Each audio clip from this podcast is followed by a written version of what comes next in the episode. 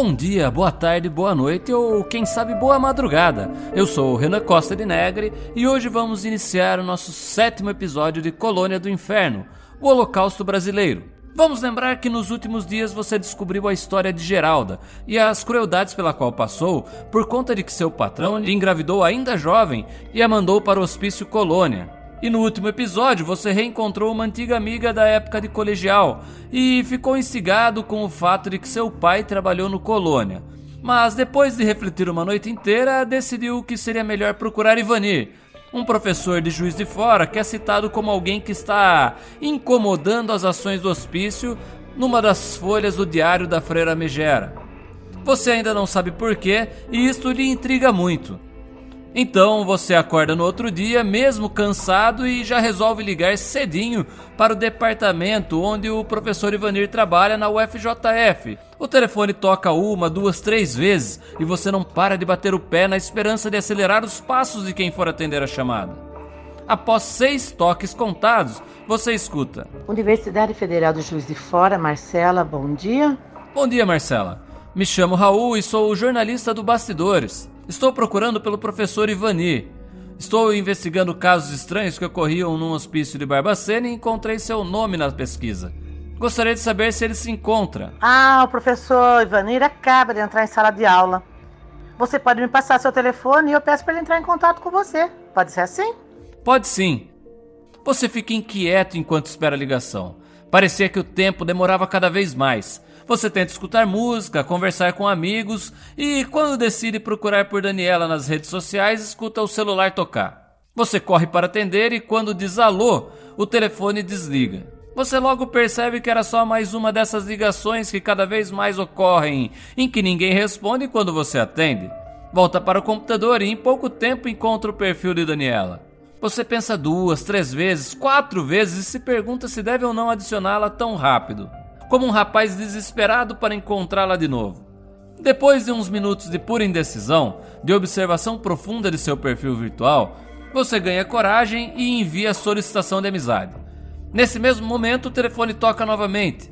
Você atende, diz alô e escuta uma voz de homem lhe falar. Bom dia. Meu nome é Ivanir, sou professor da Universidade Federal de Juiz de Fora e procuro pelo jornalista Raul, que telefonou na faculdade me procurando dizendo ter visto meu nome entre materiais ligados a um hospício de Barbacena. Não sei o que meu nome faz entre eles e juro que não estive lá. Mas sei que tem um lado maluco. Sou como o seu xará cantava. maluco beleza.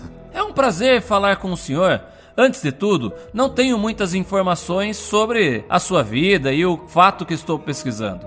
Na verdade, pode ser que você nem seja quem estou pensando, mas as pesquisas me levam a pensar que sim. Encontrei seu nome no diário de uma freira que gerenciava o hospício Colônia em Barbacena. Lá, você aparece como alguém que está incomodando. E se de fato for o senhor, já penso que merece o meu respeito, mesmo eu não sabendo exatamente porquê. Mas deixa eu perguntar, você já ouviu falar desse hospício, Colônia? É, o fato ocorreu por volta de 1970. Isso lembra algo para você? Olha, Raul, se você não me falasse sobre isso, acho que não me lembraria mais de um dos fatos mais estranhos que vi em minha vida. Eu já era professor da faculdade. Era uma sexta-feira quando terminou minha aula no instituto para o qual eu trabalhava e rumei em direção à faculdade. Vi duas moças passando e tampando o nariz. Fui chegando perto da faculdade e achei estranho. Não vi os alunos, não via nenhum movimento e o cheiro ruim que sentia ficava cada vez mais forte. Entrei na faculdade, e vi uma das cenas mais horríveis que poderia haver. Uma porção enorme de corpos espalhados pelo chão, em posição extremamente incomodantes. Mulheres com as saias erguidas e pernas abertas, homens com as calças e cuecas baixadas. Parecia que um maníaco sexual havia passado por ali. Me perguntava se era um pesadelo. Jamais imaginava que o local de produção de conhecimento poderia suportar tal imagem. Tudo o que via me fazia entristecer e sentir medo.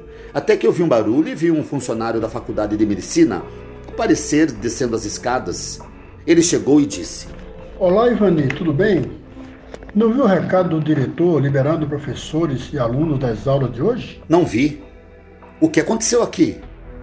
Que estranho. Pensei que estivesse em um filme de terror. Está parecendo cenas do inferno de Dante. Esta noite chegou uma caminhonete com todos esses corpos de Barbacena. O rapaz ofereceu por um milhão de cruzeiros. Valor baratinho, né? Ele não poderia perder. Afinal, o rapaz disse que, se a faculdade não quisesse, já tinha um comprador no Rio de Janeiro. O diretor me tirou da cama e fez vir trabalhar. Estou aqui até agora sozinho, tendo que formalizar todos esses corpos, antes de mandá-los para o tanque. Enquanto o funcionário falava, abaixou-se e introduziu o formol num dos corpos do chão, garantindo que paralisasse sua decomposição. Ivanir saiu dali extremamente desconcertado e se perguntando: Como assim? Comprar corpos? Será que existe autorização da família? Como isso poderia ocorrer? Era algo tão estranho aquelas pessoas que não tiveram valor em vida agora eram disputados por abutres humanos? Sabe, Raul, Trazendo o valor para hoje, esses corpos custaram 600 reais cada. Imagina o quanto esse pessoal de Barbacena não ganhava por fora. Quem ficava com esse dinheiro? Eu me perguntava toda hora, até que decidi incomodar a faculdade e o hospício. Liguei para contestar, porém, acabei não levando adiante. Você lhe pergunta mais algumas coisas, agradece a conversa e após desligar você pensa: ah, então os valores que encontrei pouco antes de ler que Vanir os incomodou deve ser referente a essas vendas de corpos. Vou rever as páginas da Megera e ver o que descubro. Porém, na hora que pensou isso, abriu a tela do computador e viu que Daniela lhe aceitou nas redes sociais. Quando notou, ela lhe enviara uma mensagem. Você abre e encontra o número do seu telefone com a mensagem dizendo que a hora que quiser alguém para conversar em Barbacena pode chamá-la. Agora, você se encontra num novo dilema. Assim chegamos em mais um momento de decisão. Se você acha que deve ligar para Daniela e marcar um encontro com ela, escolha a opção 1. Porém, se você acredita que hoje ainda deve continuar tentando decifrar os números presentes nos escritos da Freira Megera e a venda dos corpos, escolha a segunda opção. Gratidão a todos que acompanharam e até a próxima.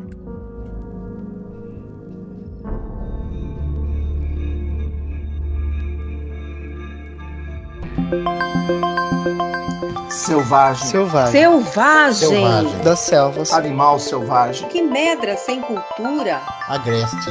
Silvestre. Inculto. Nômade. Bárbaro. Tribo de índio selvagem. Rude. Bru. Ignorante. Intratável. Pessoa grosseira. Mal educada. Mal educada. Mal educada. Mal educada.